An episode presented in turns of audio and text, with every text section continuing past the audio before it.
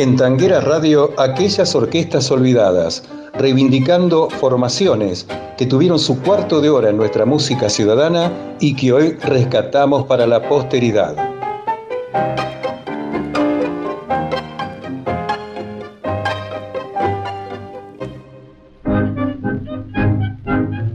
A mediados de la década de 1920, la discográfica RCA Victor salió a competir con el sello Nacional Odeón y decidieron formar una orquesta propia, para lo cual contrataron a Adolfo Carabelli como su asesor y director. Carabelli sabía elegir entre los más capacitados ejecutantes de aquel momento y el plantel de RCA Victor se jerarquizó con músicos notables y repertorio atractivo. En la primera integración estuvieron los bandoneonistas Luis Petruccelli, Nicolás Primiani y Siria Cortiz, los violinistas Manlio Francia, Agesilao Ferrazano y Eugenio Romano, el pianista Vicente Gorrese y el contrabajista Humberto Costanzo. Debutaron el 9 de noviembre de 1925 grabando los tangos Olvido de Ángel D'Agostino y Sarandí de Juan Bauer. La orquesta estaba fundamentalmente volcada al género del tango, pero también grabó más de 40 rancheras, otros tantos valses, aproximadamente 15 fostros y algunas pocas milongas además de corridos, pasodobles y polcas. La calidad de sus músicos hizo de la orquesta típica Carabelli una de las manifestaciones musicales más ricas de su tiempo, que perdurará en el mismo nivel hasta bien entrados los años 30. Por razones comerciales, la discográfica fue creando otras orquestas, como la Víctor Popular, la típica Los Provincianos, que dirigió Siria Cortiz, la de Radio Víctor Argentina, dirigida por Mario Maurano, la Orquesta Argentina Víctor, la Víctor Internacional, el Cuarteto Víctor, integrado por los violinistas Cayetano Puglisi y Antonio Rossi, y los bandoneonistas Siria Cortiz y Francisco Pracánico, y el excelente trío Víctor, conformado por el violinista Albino Bardaro y los guitarristas Oscar Alemán y Gastón Bueno Lobo. En algunos discos he nombrado a Carabelli y su orquesta, otros a Adolfo Carabelli y su orquesta típica, y también como Adolfo Carabelli y su jazz band. Este rótulo se usaba según modificara la formación instrumental para incluir batería, pistón, fagot, serrucho. En orquesta de Carabelli, la música típica tenía menos cabida que el jazz y otros ritmos, hasta que a comienzos de la década del 30 comenzaron a aparecer más grabaciones de tangos, hasta quedar como un conjunto cabalmente identificado con ellos, con ejecutantes como los bandoneonistas Carlos Marcucci, Siria Cortiz, Luis Petruccelli y Federico Scorticati los violinistas Manlio Francia, Antonio Rossi y Elvino Bardaro, el contrabajista Orlando Carabelli y Adolfo Carabelli en piano, dirección y arreglos. Como la orquesta típica Víctor, la dirigida por Adolfo Carabelli, eran invisibles en el sentido de que no realizaban presentaciones públicas, sino solamente grabaciones. Carabelli también dirigió otra orquesta, aunque más dedicada al jazz, con la cual obtuvo renombre durante la década del 30, difundiendo sus ejecuciones a través de varias emisoras, como por ejemplo LR4 Radio Splendid y LR6 Radio Mitre. En aquellas orquestas olvidadas por Tanguera Radio, escuchamos a la orquesta típica Carabelli en un registro del 24 de junio de 1932, de Enrique Saborido y José María Belich, el tango Felicia.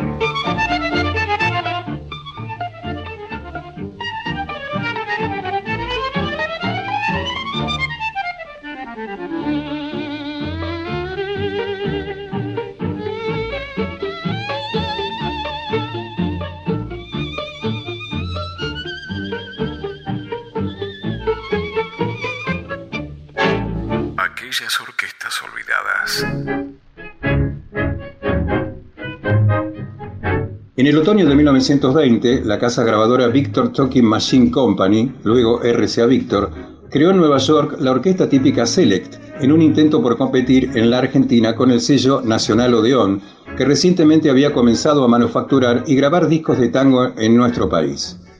En 1919, solo Víctor y Odeón se disputaban el mercado discográfico argentino. Pero Odeón, al adelantarse con la fabricación local de discos, comenzó a batir récords de ventas, sobre todo con las grabaciones de las orquestas de Francisco Canaro y Roberto Firpo. Este hecho empujó a la Víctor a enviar músicos argentinos a sus estudios centrales de grabación en Camden, New Jersey, dando así origen a la orquesta típica Select. Para integrarla, contrataron Osvaldo Fresedo, Enrique Delfino y Tito Rocatagliata. Embarcados en el vapor Martha Washington, ellos serían los primeros músicos portadores de un auténtico y ya bien delineado tango argentino que se presentaría en los Estados Unidos. A su llegada se le acoplaron Alberto Infante Arancibia, violinista argentino radicado en New York, y el violonchelista alemán norteamericano Hermann Meyer. De los 54 tangos que grabó la típica Select, el único no interpretado sobre una partitura publicada fue Corrientes y Esmeralda, ya que consta en las planillas de grabación que se tomó del manuscrito original de Enrique Delfino. Este tango, que después llevaría el título definitivo de Calle Corrientes, fue compuesto por Delfino, días antes de comenzar las sesiones. Terminadas las grabaciones, la orquesta fue disuelta. Formada solo con el propósito de grabar discos, su corta vida, solo 10 días, del 24 de agosto al 2 de septiembre de 1920, bastó para registrar 54 placas instrumentales para la historia. Inexplicablemente, nunca fueron editadas en Estados Unidos. Recién en 1994, casi 75 años después de haber sido grabadas, una pequeña compañía inglesa, Interstate, dedicada a rescatar tangos y música cubana de disco 78 RPM, las puso a consideración del público, recompilando en CD para su etiqueta. La etiqueta Harlequin, donde están los 20 mejores grabaciones de esas sesiones y fueron exportadas a los Estados Unidos. De más está decir que se agotaron ni bien salieron a la venta. Actualmente incorporadas a las mejores antologías del tango, entre sus títulos se destacan A la Gran Muñeca, Sábado Inglés, Qué Noche, Entrada Prohibida y Calle Corrientes. La orquesta típica Select nunca más se volvió a armar, ni tan siquiera en 1924, cuando la Víctor comenzó a fabricar sus primeros discos en la Argentina. En aquellas orquestas olvidadas, disfrutamos de la orquesta típica Select en una página de don Agustín Bardi. ¡Qué noche!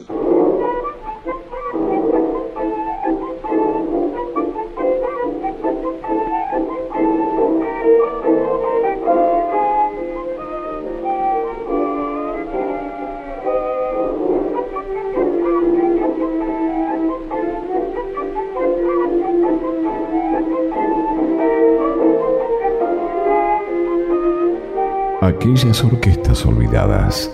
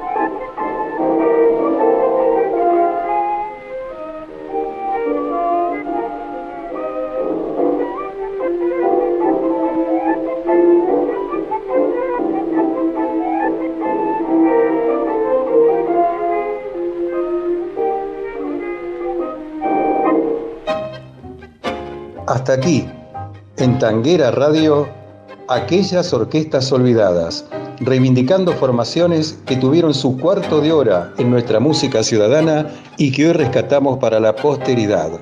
Oscar Orlando Mascareño les brinda un gran abrazo tanguero y les dice hasta la próxima.